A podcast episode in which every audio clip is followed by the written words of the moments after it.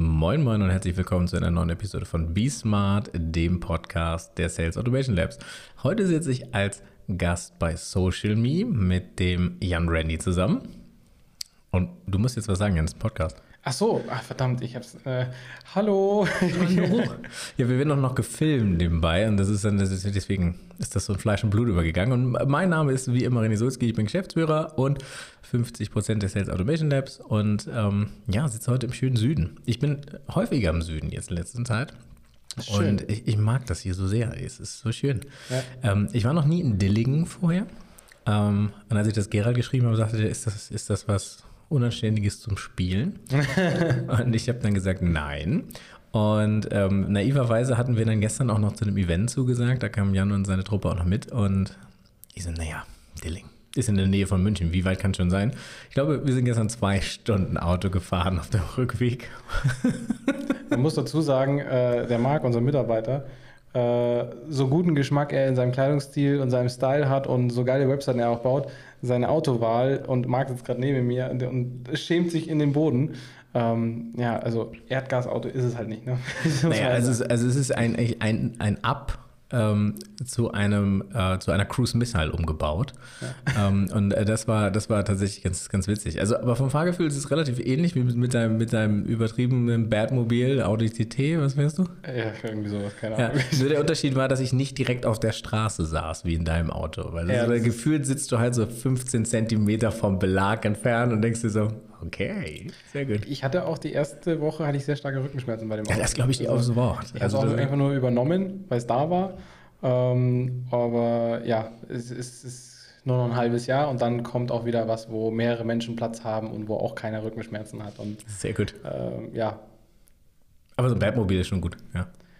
Als Freizeit jeden das seine. Also ich, ich wollte gerade sagen, also so, so ein Batmobil ist schon, das kann man schon mal eine Weile fahren, aber ich glaube, also spätestens wenn du da wie ich Kinder gekriegt hast und also ein signifikanter Teil des, des Autos passt der Kinderwagen rein und der Kindersitz und lässt sich der zweite Airbag ausschalten, so dann ist, dann bist du in der Welt angekommen, da zählt dann nur noch praktische Werte.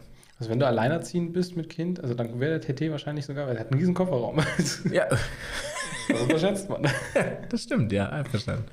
Ähm, das Thema heute ist äh, hart gefreestylt und wir teilen diesen Podcast in äh, zwei Teile auf. Ähm, ja. Den ersten Teil findet ihr hier bei uns auf dem Kanal und den zweiten Teil dann bei den Jungs und Mädels von Social Me.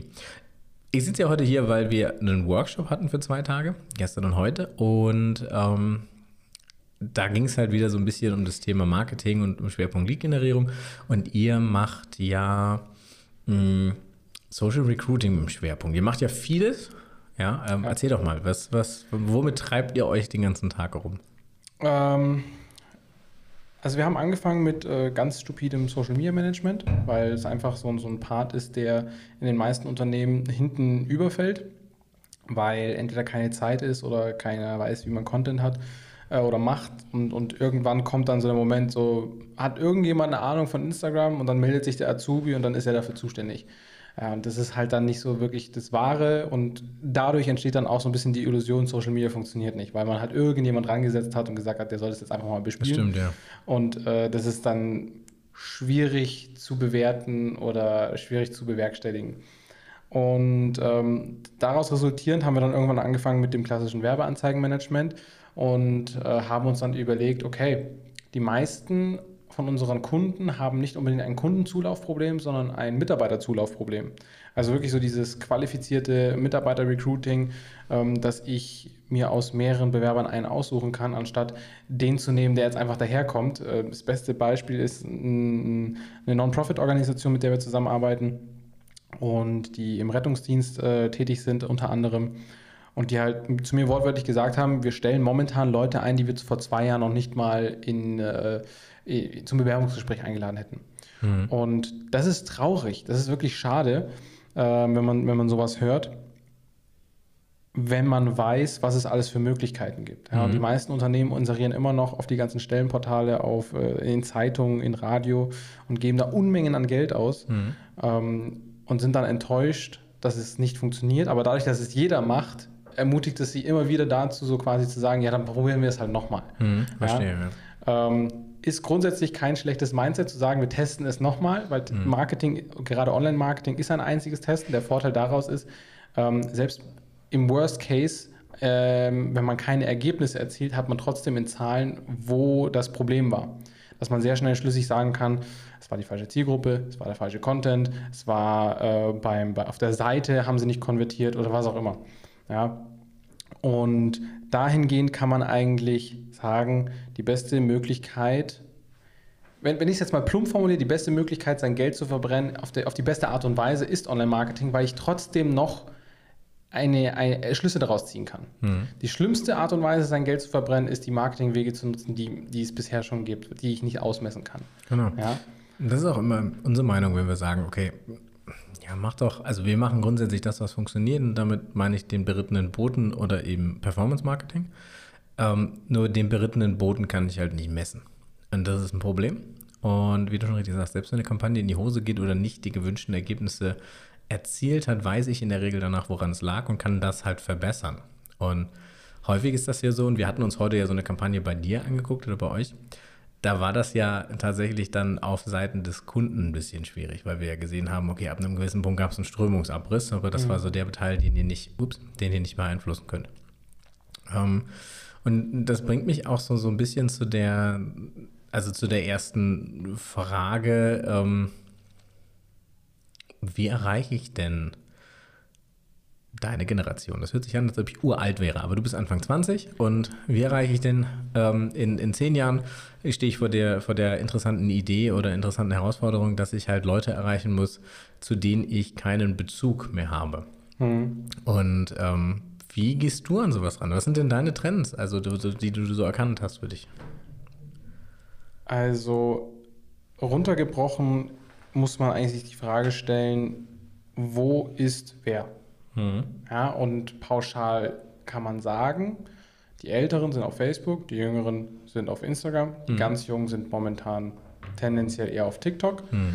Und ähm, die Business-Leute grenzen sich langsam ab zu LinkedIn, mhm. wobei LinkedIn momentan von der Reichweite her sehr attraktiv ist. Deswegen rutschen immer wieder einige von Facebook rüber zu LinkedIn, dass diese Zielgruppe, diesen, diesen Business-Ansatz auch ein bisschen mehr so verwässert.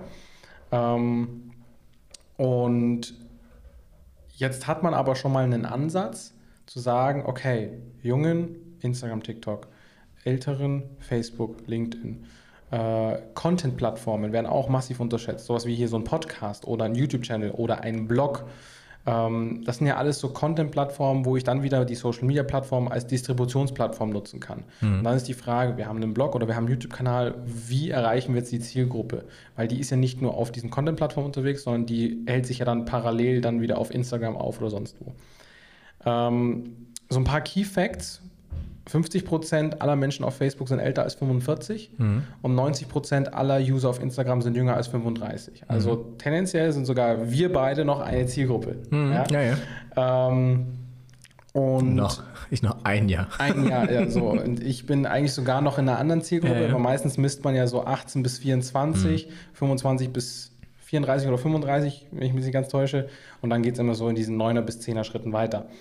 Ähm, und ich bin jetzt 23, bald 24.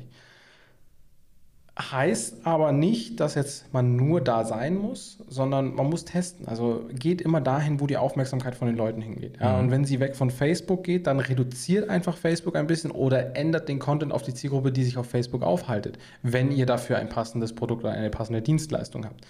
Und ähm, den größten Fehler, den, den Unternehmen machen oder auch generell Menschen, die im Bereich Medien oder Marketing aktiv sind, die sich davor verweigern mhm. und dann sagen, nee, das wird sich nicht durchsetzen. Also ich, ich sage immer, jede einzelne Plattform muss man so irgendwie als Zug ansehen und ich bin immer Fan davon, einfach mal erst auf einer, einer Plattform mitzufahren, in dem Zug mitzufahren, um zu schauen, wie fühlt sich das an, kann ich mich damit identifizieren, erreiche ich dort Menschen, ähm, habe ich das Gefühl, ich habe alles Mögliche ausgetestet, um, um ein, ein Ergebnis zu erzielen, um zu einem Entschluss zu kommen.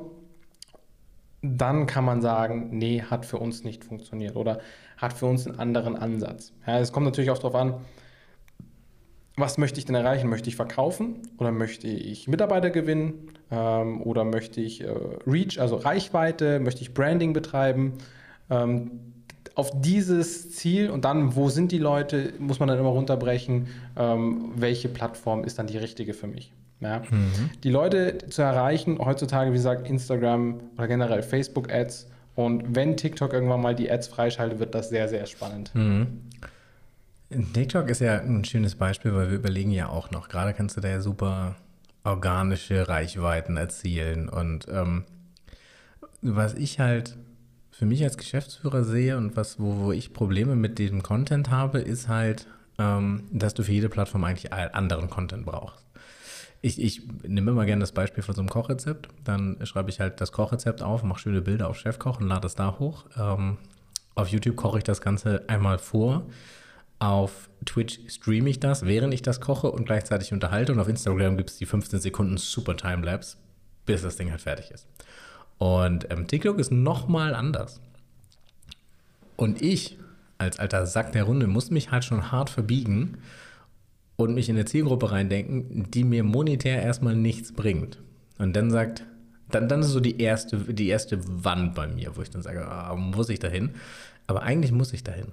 Weil wenn ich in zehn Jahren noch mitspielen möchte, als Marke und als Firma, egal ob ich das dann mache oder wer anders, dann muss ich eigentlich jetzt auf TikTok sein, damit ich in zehn Jahren so viel Reichweite habe, dass wenn die Leute anfangen zu arbeiten, wenn die Leute anfangen, Entscheidungen zu treffen, dass ich dann dort sitze und die sagen, ja, ja, das ist nicht mehr der, nicht falsch verstehen, Dirk, aber das ist nicht mehr der, der Kräuter, sondern das ist der, der René Sulzki von Sales Automation Labs mhm. oder die Marke. Ähm, wie siehst du das? Äh, in einem Satz zusammengefasst ist es, Social Media ist ein Long-Term-Game. Hm. Und in äh, einem, einem größeren Stile zusammengefasst ist es, ich muss meine Zielgruppe auch ranzüchten. Ja? Mhm. Heutzutage ist es so, Menschen haben über 7000 Werbeimpulse pro Tag. Menschen haben super viele Optionen. Gerade in Deutschland ist es so, wenn ich vor 20 Türen stehe, stehe ich in drei Stunden immer noch vor 20 Türen, weil ich mhm. mich nicht traue, durch eine durchzugehen, weil ich denke, ich habe verpasse 19 andere Möglichkeiten. Mhm. Ähm, deswegen muss ich sehr, sehr hart darum arbeiten, das Vertrauen von den Menschen zu gewinnen. Und wenn ich aber die Menschen über einen sehr langen Zeitraum mhm. begleite oder sie mich begleiten, dann kann ich die sehr gut heranzüchten. Das beste Beispiel dazu ist Porsche. Porsche fängt bei seinem Marketing schon im Kindesalter an von den. Ja. Wie viele Menschen kennst du, die sagen, der Porsche war schon immer mein Kindheitstraum? Hm, naja. Ja? Das heißt, die versuchen bewusst Werbung. Es gibt Mercedes-Benz schaltet Werbung auf TikTok, mhm. weil äh, 40 Prozent der Zielgruppe auf TikTok von den 800 irgendwas Millionen Usern sind zwischen 18 und 24. Und die kaufen so. sich als erstes Auto wollen sich irgendwann einen Mercedes kaufen. Genau, so. Selbst wenn das nicht so wäre, also erstens, dass 40 Prozent zwischen 18 und 24 sind, ist schon mal eine Hausnummer. Ja, absolut. Heißt aber, dass 60 Prozent überbleiben, die nicht dieses Alter haben. Mhm. So, entweder sie sind jünger oder sie sind wesentlich älter. Heißt, auch da, die Zielgruppe ist zwar naiv, in Anführungszeichen, aber sie wird sich auch weiterentwickeln. Genauso wie sich die Facebook-Zielgruppe weiterentwickelt hat, genauso auch wie sich Instagram-Zielgruppe weiterentwickelt hat. Und ich selber, ich habe einfach TikTok angefangen, um es zu testen, weil wir bei Social Media, wir äh, predigen nichts, was wir nicht selber schon gemacht haben. Ja, das ist ja, auch bei und, uns so. Äh, ich habe durch, also ich weiß selber nicht, was ich da teilweise gemacht habe. Ich habe es aber so ein bisschen jetzt rauskristallisiert. Ähm, als ich, also jetzt, als ich angefangen habe, habe ich nicht gewusst, was ich mache. Und auf einmal hast du 230.000 Views auf irgendein Video, ähm, was du äh, gepostet hast. Also ist wirklich Crazy so. Shit. Und dieses eine Video hat dafür gesorgt, dass man auf einmal dann irgendwie 2000, 2000 2200 Follower hat. Mhm. Ähm, und die anderen Videos kacken total ab. Mhm. So, was jetzt hier dabei schon mal herauszuarbeiten äh, möglich war, ist, dass das Thema Voice bei TikTok unglaublich stark gewichtet wird. Mhm. Das heißt, Dinge, die schon gut performt haben, und das ist eigentlich eine super Strategie, mhm. also bei TikTok ist eigentlich die Strategie schon vorgegeben. Nimmt Dinge, die ihr selber gut findet, ja, und dadurch durch den Algorithmus seht ihr auch nur Dinge, die schon gut performt haben. Mhm. Und dann macht das nach. Ja, weil das sind meistens einfach nur virale Inhalte durch Voice mhm. und die machst du selber nach. Und das, was die Menschen interessiert, was ist, ist das, was sie. Für, für die alten Männer der Runde? Voice ist einfach nur äh, das gesprochene Medium, also die Audio. Okay. Also, äh, ja. ja. Mhm. Ähm, und im Endeffekt möchte ich einen viralen Inhalt sehen und dann aber verschiedene Perspektiven. Mhm. Ja? Ich möchte sehen, wie das ein 80-Jähriger macht. Ich mhm. möchte sehen, wie das eine äh, 20-Jährige macht. Und ich möchte sehen, wie das Zwillinge machen. Mhm. Ja? Und all diese ganzen verschiedenen Formate bekommen genügend Klicks und Aufrufe und das finden die Menschen total toll. Okay. Ja? Ja. Genauso kannst du aber auch super Content äh, verbreiten, nur du musst halt wissen, wie funktioniert das. Und zwar in ganz, ganz kurzer Zeit. Es gibt einen Chiropraktiker, der, der, der nimmt einfach ein Knacksen nach dem anderen von seinen, von seinen Kunden auf. Der hat ein Mikro, so eine Funkstrecke, einfach so, so, so ein Kabel mit einem Mikro, hat er sich an den Bauch gebunden und wenn er dann an den Rücken geht von den äh, Kunden, dann hörst du durch das Mikro dieses Knacken noch umso stärker. Das sind diese satisfying Videos, wo du dir die ganze Zeit irgendwas anschaust, was einfach so gleichförmig oder dieses Knacksen, also wenn jemand auch mit dem Finger knackst, manche können das gar nicht ab, manche finden es total irgendwie äh, auf, eine, auf einer, Es gibt für alles einen Fetisch. auf einer sehr äh, psychischen Ebene total Ja. relaxing und so. Ja. Ähm, und der hat da Millionen Follower. ja, das ist Ja? abgefahren, ja. Und, und dann gibt es auch, die Tagesschau ist auf TikTok. Ja? Die, die, ähm, es gibt Anwälte und Juristen, die, die, die sind auf TikTok. Die, die machen da kurze Tipps innerhalb von 30 Sekunden, erklären die irgendeinen Fall. Darf mein Lehrer mir verbieten, ob ich aufs Klo darf oder nicht? Ähm, ich habe eine Smartwatch, kann sie mir verboten werden in der Schule oder sonst irgendwas? Äh, Anwälte entdecken sowieso Social Media gerade. Also durch meine YouTube-Playlist geistern nicht nur der Solmecke, sondern jetzt auch noch irgendein Strafverteidiger, Ja. der ähm, sehr sympathisch ist, aber ähm, das ist ganz interessant, weil vor ein paar Ja. Jahren war das undenkbar, dass Anwälte Content haben, den sich normale Menschen anschauen. Wir haben, wir haben nächste Woche Burkhard Küpper im Podcast bei uns, Ja. also in der Social Me Show, das ist unser Podcast. Äh, machen wir, wie gesagt, noch einen Teil 2 von dem Interview äh, mit dir. Ähm, in der Social Me Show wird Burkhard Küpper zu Gast sein. Burkhard Küpper ist Steuerberater aus Düsseldorf. Der hat, bevor er mit Social Media angefangen hat, oder sagen wir mal so, ein durchschnittlicher ähm, Steuerberater bekommt circa, glaube ich, 30 Mandate im Monat Ja. zusätzlich dazu. Ja. Oder Anfragen. Anfragen. Äh, Burkhard Küpper hat 1000 Anfragen. Und der hat, glaube ich, insgesamt 3000 Mandate, ja, 100 Mitarbeiter. Und der hat ein, ein System, wo ich selber noch nicht mal so richtig durchblicke, was aber astrein ist. Ja, und der ist auf Social Media unterwegs. Der hat Werbeanzeigen laufen. Vor jedem YouTube-Video sehe ich von dem Werbeanzeigen. Ja, der macht das genau richtig. Ja.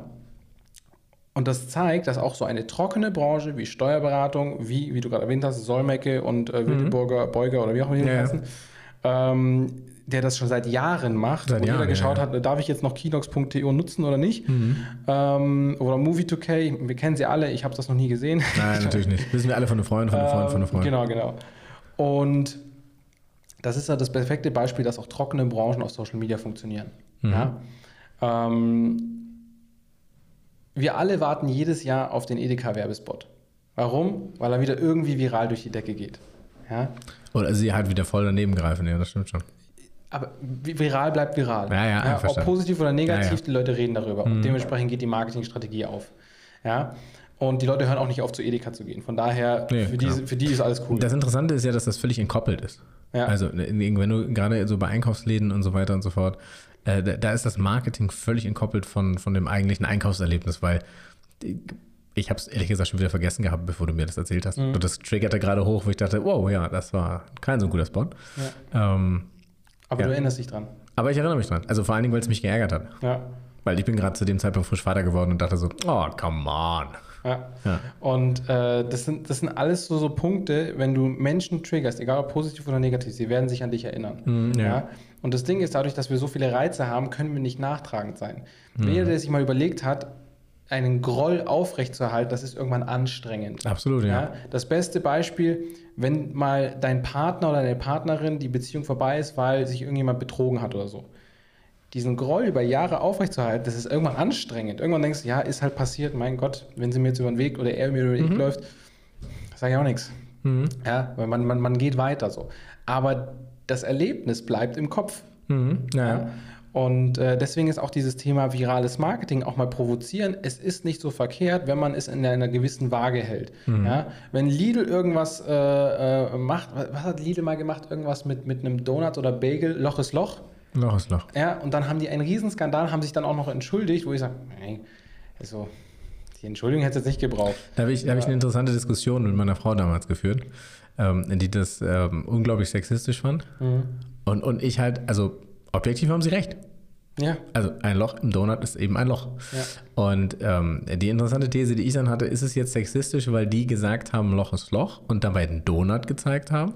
Oder ist es sexistisch, was die Leute in ihrem Kopf daraus gemacht haben? Ja. Also wer ist schuld? Und das ist, an dieser Werbung ist das eigentlich das Interessante. So, ja. nicht diese Provokation, weil sie wussten ja, womit sie implizit spielen, sondern tatsächlich die Frage, also ist es jetzt nur nicht witzig, weil ich daraus einen sexistischen, verklemmten Witz mache? Oder meinten die Loch ist Loch? Mhm. Und was denen ja unterstellt wird, ist, dass sie das genau wussten und dass sie darauf abgezielt haben. Aber die andere Frage ist, kann ich denen das vorwerfen? Und das ist immer so ein bisschen schwierig. Ähm, da würde ich tatsächlich sagen, eher, das ist eine gelungene Kampagne. Weil die haben zwar, die haben zwar eine, eine Kontroverse vom Zaun getreten, ohne sich dabei aber, also ohne wirklich jemandem die Mütze ins Gesicht zu ziehen. Ja. Und genauso auch die True Fruits Leute. Ja. Boah, diese, ja, ja, okay, ich die, weiß, was du meinst. Ich finde die, die, die gehen natürlich nochmal einen, einen Schritt weiter ja. und wirklich so äh, unser, unser Quotenschwarzer und sonst was und ich als Dunkelhäutiger, ich, ich finde sowas lustig, aber ich habe auch dunkelhäutige Freunde, die sehr stark gemobbt und sehr stark äh, Rassismus in ihrem Kindesalter dem begegnet sind. Und, und die finden sowas gar nicht lustig. Ja. ja. Es kommt immer auf das Individuum an. Und klar, man hat irgendwo eine, eine Verantwortung, auch runtergebrochen auf Unternehmen im lokalen Bereich. Aber ich bin der Meinung, die Unternehmen oder generell, wir, soll, wir dürfen uns mehr trauen auf Social Media. Mhm. Ja? Weil warum behandeln wir etwas, was unser Privatleben so stark vereinnehmt äh, und, und heben immer den Finger, wenn jemand digital irgendwas von sich gibt. Aber in einer Runde an einem Tisch, ja, da haut man die, die derbsten Sachen raus. Absolut, ja, ja. Ich finde das dann immer so, so ein bisschen so Zweiklassengesellschaft mäßig, so online. Haben, grundsätzlich haben ja eh sowieso immer die Privaten, also die Einzelpersonen, immer so ganz dicke Eier im, im Internet. Und äh, dann so einen Gegenpol darzustellen, finde ich immer ganz, ganz schwierig. Also ich hau lieber nochmal einen raus, mhm. ähm, um wirklich mal zu, zu äh, provozieren im Rahmen von dem, was ich auch von der Geschichte, die ich erzählen möchte. Ähm, ich brauche jetzt nicht irgendwelche sexistischen Anlehnungen, wenn ich über Social Media rede, weil brauche ich nicht. Ja, das, das passt nicht zum Thema. Mhm. Bei True Fruits hat es gepasst zum Thema. Mhm. Ja.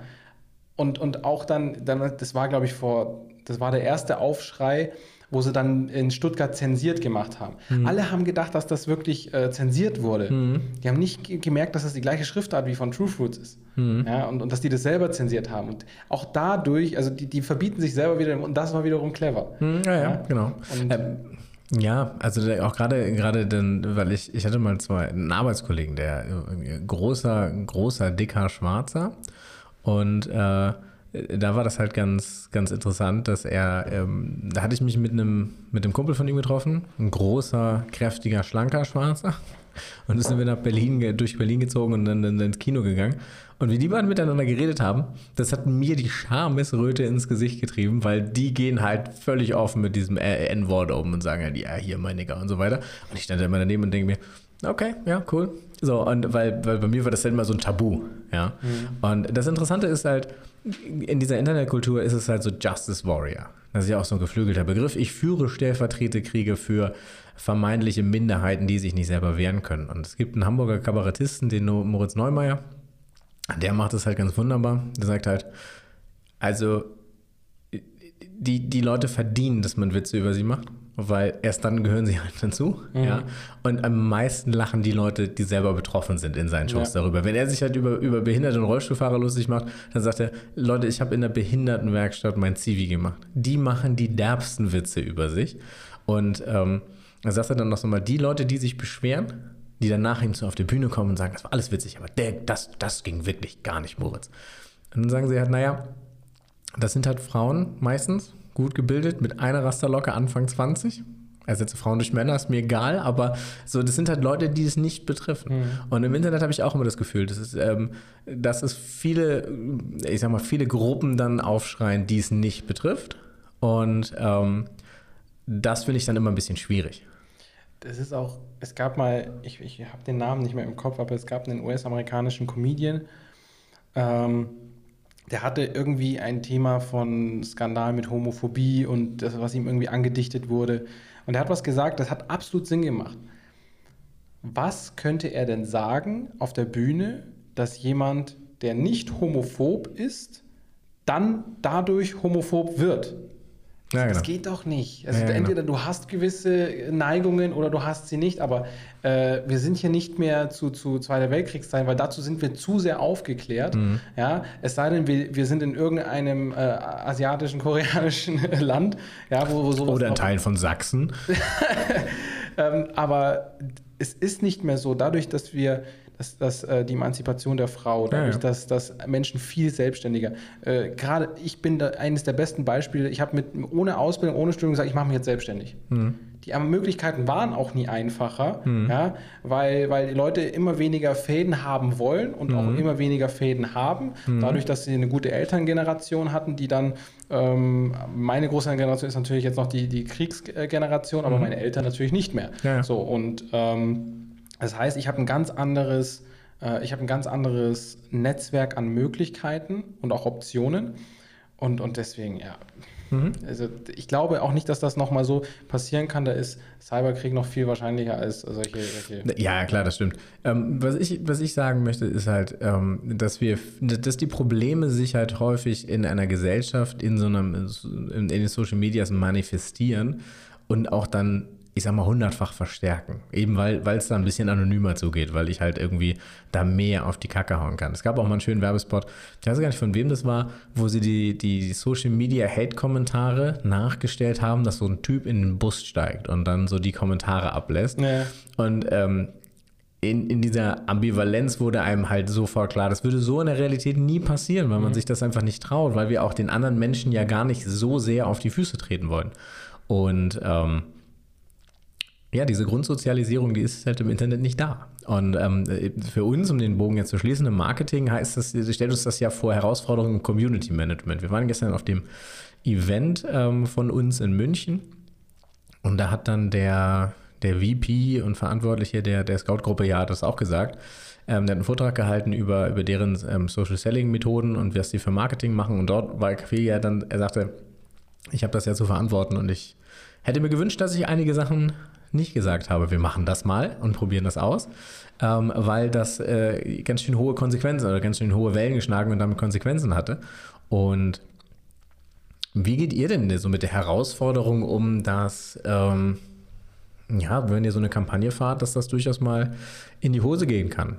Weil ihr bewerbt ja jetzt nicht nur Produkte, sondern ihr bewerbt ja auch, ähm, das Thema hatten wir ja auch, auch eine Kampagne für, für, die, für Klimaerhalt und Ja, also Klimaschutz. Non-Profit und dann Genau. äh, einfach so, so, so äh, Petitionen, Umfragen. Mhm, genau. Ähm, äh, letzten Endes muss man sich einfach eingestehen. Hm. Ja, also ähm, ich sage immer von vornherein, man kann für nichts eine Garantie geben. Mhm. Aber die beste Möglichkeit, es herauszufinden, ist es über online zu machen, weil da können wir eben online auswerten Mhm. in Zahlen und äh, in, in Statistiken, wo sind die Leute ausgestiegen, wo haben wir ähm, Optimierungsbedarf. Mhm. Und es, es wäre eine reine Lüge zu sagen, jede Kampagne, die wir machen, ist, ist, ist super.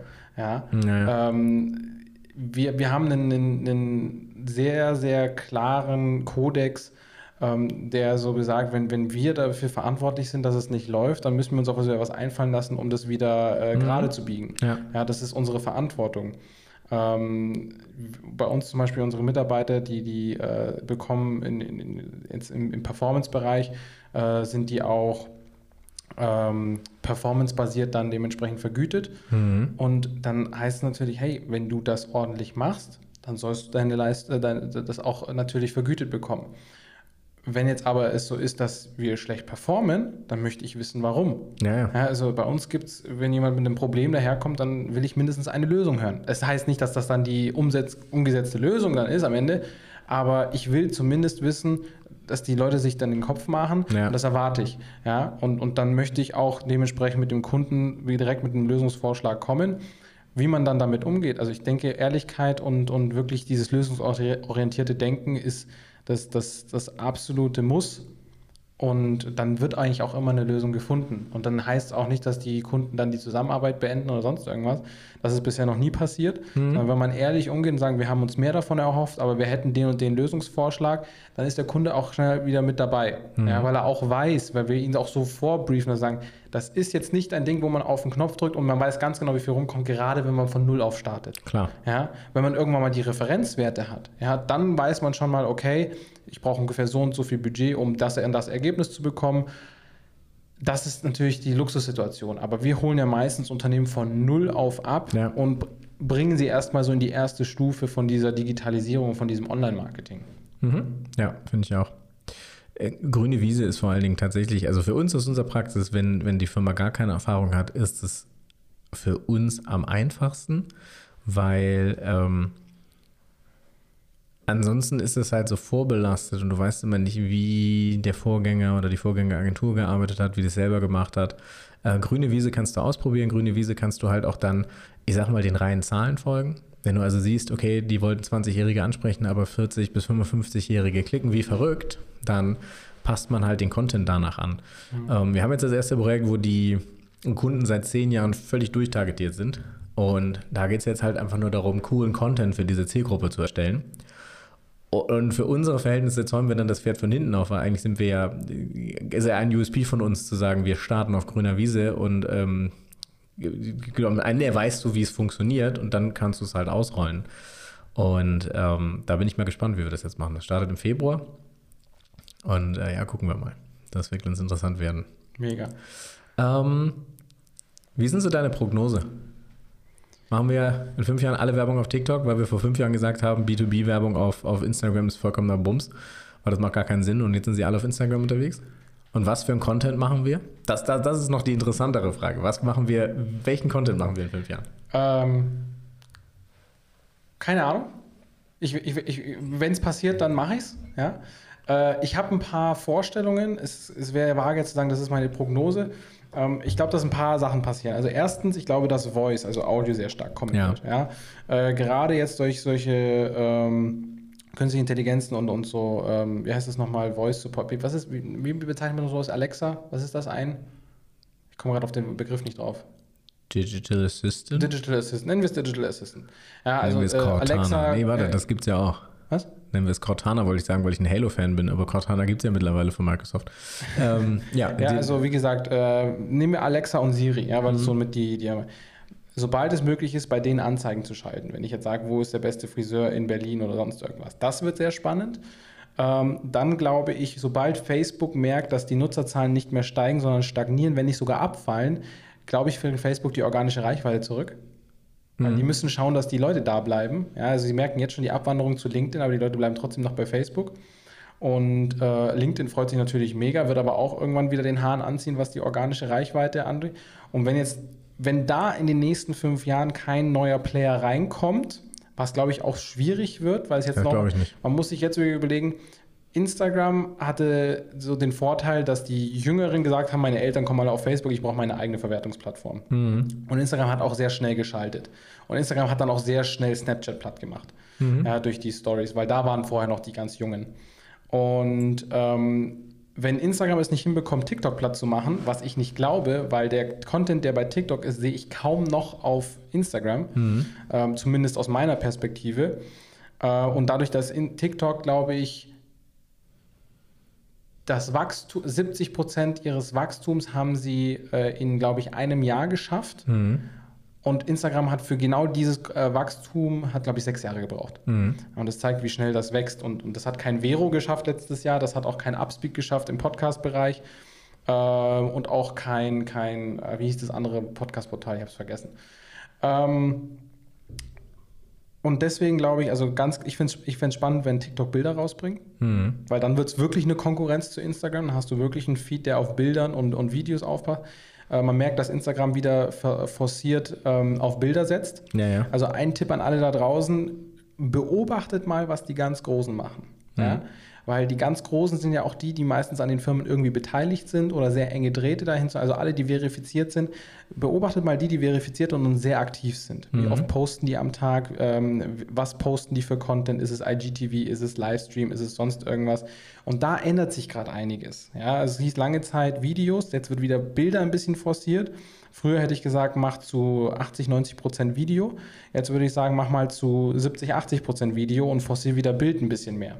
Ja, ähm, Und äh, Facebook, wie gesagt, 6% organische Reichweite ist nicht mehr das, was man sich äh, früher, mit früher vorgestellt hat. Ich würde es trotzdem nicht vernachlässigen, je nachdem, welche Zielgruppe. Gerade im lokalen und regionalen Bereich funktioniert es noch sehr gut. Mhm. Und das wird, glaube ich, meistens auch unterschätzt. Mhm. Ja, und ähm, LinkedIn ist so ein bisschen wie Facebook 2015, 2014. Da ist die organische Reichweite noch ein bisschen besser. Für Unternehmensseiten sieht es ein bisschen anders aus. Absolut, ja. ja ähm, aber da ist es tatsächlich so, zieht das parallel mit hoch. Mhm. Ja, also habt da wirklich eine, eine vernünftige Content-Strategie, die das sowohl das Profil, äh, Privatprofil als auch das Firmenprofil so anhebt, ähm, damit, wir, damit ihr da auf jeden Fall so ein, so ein gesundes, äh, steigendes Wachstum habt. Tatsächlich so über die letzten zwei Tage mit dir habe ich äh, folgenden Entschluss gefasst, wo wir jetzt unsere, weil wir hatten gestern noch so auf der, auf der Fahrt nach München die Diskussion oder das Gespräch, ja. ich habe halt nur begrenzte Ressourcen als Firma ja. und muss halt auf das beste Pferd wetten. Und aktuell wären die besten Pferde oder wären in meiner Einschätzung gewesen für uns ist LinkedIn, ist No-Brainer, weil da sind unsere Kunden, da kriegen wir auch jetzt monetäres Geschäft zurück. Ähm, und Instagram. Und ich würde jetzt sagen, ich überspringe Instagram und gehe über TikTok, weil A, kriege ich da schneller Reichweite und B, ist es die Plattform dann der in Anführungsstrichen Zukunft. Mhm. Und ähm, ich würde halt jetzt für mich sagen, ich, ich setze auf LinkedIn, weil da kenne ich den Content. Und die neuen Formate, die ich auch hätte für, für Instagram entwerfen müssen, die schicke ich jetzt in TikTok rein. Ja, also wie gesagt, einfach nur testen, einfach machen. TikTok ist die einzige Plattform, wo es heute möglich ist, mit vier Follower am nächsten Tag zwei Millionen Witze haben. Ja. Also ich habe das, Try ich hatte 15 Follower, als ja. ich dieses eine Video gemacht habe. Es ist wirklich lächerlich. Es ist witzig, aber es ist lächerlich. Es hat keinen Mehrwert, kein gar nichts. Ja, für alle Leute, die das interessiert, at Jan Randy auf TikTok. Folgt mir. Unbedingt. unbedingt. unbedingt. Ich mache es auch noch nicht, aber unbedingt. Ja. Und ich habe, glaube ich, 14 Videos hochgeladen und ähm, ich bin auch noch so ein bisschen am Feilen, so was für eine Art von Content möchte ich da wirklich posten, damit ich da auch so ein bisschen Value mit reinbringen kann. Ähm, ja, so ungefähr, so ungefähr. Äh, aber ich mache einfach. Also ich mache auch nicht täglich. Am liebsten würde ich dreimal täglich machen, aber das ist dann auch wieder so eine Prio-Geschichte. Ähm, aber letzten Endes in der Idealkonstellation postet 25 Mal auf allen Plattformen am Tag. Ja, ja klar. Ja, ja. Und, ähm, aber das kannst du nur, wenn du Gary, Gary V bist. Dann auch genau, und aber, ein Team von 50 Leuten hinter ehrlich, dir hast. Für mich ist das mit eines der Ziele. Naja, also, klar, dass du wirklich so hart äh, deinen dein, dein Alltag irgendwie dokumentierst, weil allein so ein Gespräch, wir filmen das ja auch parallel mit. Mhm. Die, die, ein Ausschnitt, den du gesagt hast, kann ich wiederum auf Instagram verwerten, ja. wiederum auf TikTok verwerten oder in eine Story oder was auch immer, um wieder auf dieses Podcast-Interview aufmerksam zu machen. Ja, Gary Vee ist halt, Gary Vee ist halt krass, weil er äh, diese Effizienz in dieser Verwertungskette einfach zur Meisterschaft gebracht hat. Ja. Ähm, was ich bei all diesen dokumentierten Tagesabläufen interessant finde, er trägt nichts Privates nach draußen. Also er erzählt da was, aber ich weiß nicht, wie seine Kinder aussehen. Ich weiß nicht, wie seine Frau aussieht. Ich schon. Ähm, okay. Aber ich bin auch so ein Hirni, der danach googelt. Okay, ja. Scheiß Stalker. Und ähm, da ist es tatsächlich so, das finde ich, trennt er gut ab. Und ähm, er ist so ein bisschen der Märchenonkel für mich. Ich höre ihm total gerne zu und ich kriege total gute Laune. Aber äh, das ist schon so ein bisschen, dass er da, also er, er erzählt wie ich genau wie auch äh, häufig das Gleiche. Und das ist ein schönes. Das ist, also wie gesagt, ich, ich finde auch nicht, dass man immer wieder was Neues erzählen muss. Kann man ja auch gar nicht. Ja, kann man auch nicht. Also ähm, letztlich ist es einfach nur, lebst du das auch vor? Ähm, ein guter und, Punkt, ja. Und, und ähm, im Endeffekt hör nicht das auf das, was wir sagen, sondern schau, was wir machen. Ja. ja? Und dann mach einfach nach. Genau. Ich habe so angefangen. Ich habe einfach nachgemacht. Mir haben dann Leute, ja, du machst ja das gleiche wie Calvin Hollywood. Ich so, ja, mein Calvin ist auch ein, ein Vorbild von mir. Also für ja. die jetzt, die Calvin Hollywood nicht, kennst du ihn? Ja, ich habe ihn letztens angerannt, weil er seine, seine Follower gesagt hat, so, ja, Fotografie ist hier Allgemeinbildung, du Kacknacken. Dann, ja, ja, so nach dem Motto, ne, er ist ja voll vorumgerantet irgendwie, dass er, so, dass, das ist seine, er, dass sich beleidigt fühlt, dass er so viele schlechte Fotos sieht auf Instagram und äh, dass das ja wohl nicht sein kann. Und ich nur so als Fotograf so, Alter, ernsthaft? Und du Spaß. Aber auch das, ne, also das merkt man bei vielen, die jetzt gerade so ein bisschen ihre Zielgruppe wechseln. Ja, ja. Ähm, die, der, der, macht das teilweise auch wirklich bewusst, weil die sonst seinen Algorithmus kaputt machen. Und ja, das verstehe ich auch. Ja, klar fühlt man sich irgendwo persönlich immer angegriffen, aber wenn man das Ganze mal so aus der, aus der Betrachterperspektive sieht, macht das absolut Sinn. Dass, dass weil, die Leute naja, so ein bisschen aussortieren. Du, ich, ich, weiß schon, ich weiß schon, was du damit sagen willst. Äh, was mich halt nervt, ist, wenn du in so einer exponierten Position bist dann bist du Vorbild. Mhm. Und wenn du Vorbild bist, dann hast du eine Verantwortung, ob du sie haben möchtest oder nicht. Also ob ein Montana Black bei YouTube sagt, ich bin kein Vorbild, doch, Digga, du bist ein Vorbild. Und wenn du was sagst, dann nehmen das ganz viele Menschen, die sehr beeinflussbar sind, von dir sehr ernst. Und wenn der sich da vorne hinstellt und sagt, ihr macht alle scheiß Fotos, das baut so viel Druck bei so vielen jungen Menschen auf, wo du doch eigentlich sagen möchtest, Alter, jeder von euch hatte gerade eine Kamera in der Tasche, die besser ist als alles, was du vor fünf Jahren kaufen konntest. Mhm. Mach doch mal. Mach doch mal geile Fotos. Und Fotos sind höchst, also ich, ich verliere mich jetzt ein bisschen da drin, aber Fotos sind höchst subjektiv. Ich kann dir natürlich handwerklich sagen, wie ein gutes Foto von der Komposition her sein sollte, aber dann können wir uns nächtelang darüber streiten, ob das jetzt du findest ein gutes oder ein mhm. schlechtes Foto ist. Und das fand ich halt so, das ist genau die falsche Message. Und das ist dieser toxische Schwachsinn, der halt so häufig von solchen Leuten kommt. Und die, das ist ein bisschen so ein Thema, vielleicht ist das ja gleich für den zweiten Teil, dass die Leute so ein bisschen vom Mindset die Bodenhaftung verlieren. Und da braucht es halt auch manchmal ähm, die, die, die alten weißen Bedenkenträger, die dann halt sagen, nee Mann, das ist nicht cool. Du hast eine Verantwortung und die musst du wahrnehmen. E, egal, ob es den Algorithmus jetzt, äh, ne, ob der dich, dich nervt oder nicht. Und äh, das hat er in diesem Punkt zumindest nicht gemacht und das fand ich nicht so cool. Ich, ich, ich, ich stimme dir zu, aber bei dieser Vorbildgeschichte frage ich mich halt immer, ist das wirklich so, dass die Menschen sich davon beeinflussen kann? Hm. Nehmen, nehmen wir zum äh, Beispiel das Thema bei Rot über die Ampel gehen. Ja. Wenn da irgendwie eine Mutter mit ihrem Kind steht und du gehst ja. über Rot über die Ampel und die ranzt dich an, äh, sie, sind aber kein gutes Vorbild, ja. dann denke ich mir, was für eine Erziehung hat das Kind genossen, dass es sich von irgendeinem Passanten, mhm, also wenn daneben die Mutter steht. Ja, so, jetzt bist du aber 24, jetzt bist du aber 24 und fertig im Kopf. Ja, also du wirst nur noch reifer, aber nicht, nicht vernünftiger mehr. Ähm, und das ist ja bei Kindern nicht so. Das heißt, ähm, ich habe mich da mal, also ich habe letztens gelesen mit einem Kumpel, schöne Grüße an Burak an dieser Stelle, dann saßen wir zusammen und mhm. 20 Prozent der 10- bis 15-Jährigen leiden unter Depressionen beziehungsweise hatten schon mal depressive Phasen. Und dann hat er mich gefragt, Digga, kennst du das auch? Hatte das irgendwer, jemand zu unserer Schulzeit? Und klar ging es uns nicht immer toll, aber wir hatten, mir fällt kein, keine Person ein, die wirklich eine klinische Depression hatte und darunter gelitten hat. Und wir hatten die Theorie aufgestellt, dass die Peer Group, mit der wir uns verglichen hatten, damals deutlich kleiner war. Nämlich meine Klassenkameraden mhm. und die Leute, die ich kenne. Und das war's. Und die einzige Möglichkeit abzuschweifen und zu sagen, boah, der von den Backstreet Boys hat halt einen geilen Waschbrettbauch, den hätte ich auch gern, ja, das war halt sehr begrenzt. Und das war auch im Unterbewusstsein oder auch klar verortet klar, das ist ein Künstler, der wurde so aufgebaut, das ist eine Figur. Und heute ist das so durch Instagram und das merke ich ja teilweise und ich bin mittlerweile irgendwie Mitte 30 und relativ gesetzt, dass ich sage, der Druck, der durch die sozialen Medien, so gerade Instagram, das ist alles fake. Also ich bin als Fotograf mit ein paar Influencer rumgelaufen und ich, ich weiß halt, wie das hinter den Kulissen abgeht und das ist alles fake. Das ist nicht gelogen, aber es ist alles fake. Und ähm, und das ist halt so das Schlimme. Das heißt, der Druck kommt von allen Seiten. Und wenn du dann nicht im Sattel fest bist oder, äh, oder Anfang 20 oder unter 20, ja, oder ein Kind. Dann ist doch klar, dass du plötzlich sagst, okay, ja, warte mal, das ist aber keine Figur, die aufgebaut wurde, sondern das ist ja äh, Tim aus der Nachbarklasse. Und der Tim macht hier den hier, weil er Network Marketing macht. Ich will auch Network Marketing machen und den hier. Und mit dem Geldscheinbündel, also mit dem Geldbündel wählen. Für alle, die es nicht gesehen haben jetzt. Und ähm, das ist halt schwierig. Und so ein Calvin Hollywood, wo du sagst auch so, hey, das ist ein Vorbild für mich, ja, der muss sich auch demnach benehmen. Oder, oder anders, der muss sich nicht danach benehmen, aber der muss sich daran messen lassen, dass er ein Vorbild ist. Ja, klar, also Bewerte, hm. Bewertungen sind, sind, sind vielschichtig. Äh, ich finde es dann immer nur kompliziert, wenn ich sage, ich habe jetzt eine, klar, man hat irgendwo eine Verantwortung vor den Leuten, die einem folgen, aber keiner zwingt sie. Also keiner sagt, also ich, ich habe früher Leuten gefolgt, denen ich heute nicht mehr folge, weil ich das manche Sachen Du bist dann rausgewachsen, das genau, ist ja auch okay. Ich, ich kenne Leute, die haben ihre Trennung auf Video aufgenommen. Ja, das ist richtig, wow. Wo ich mir denke so... Also wir haben heute einen, einen, ganz, einen ganz hervorragenden Kollegen gesehen aus dem Sales, der, der euch einmal über den Weg gelaufen ist. Der hatte ein sehr authentisches Bild, wie er so mit Zahnpasta lächeln und dem Handy am Ohr als Profilfoto bei LinkedIn. Wo ich nur sage, wer, wer Gottes Willen, hast du keinen guten Freund, der dir sagt, das ist, das ist eine Scheißidee? Ja. Voll der Idiot, der Max Mustermann. Ja, genau, der Max Mustermann. Ich habe kurz gezuckt. Und, äh, ich habe kurz gezuckt. ähm, aber das war, das, war, das war wirklich Dreck.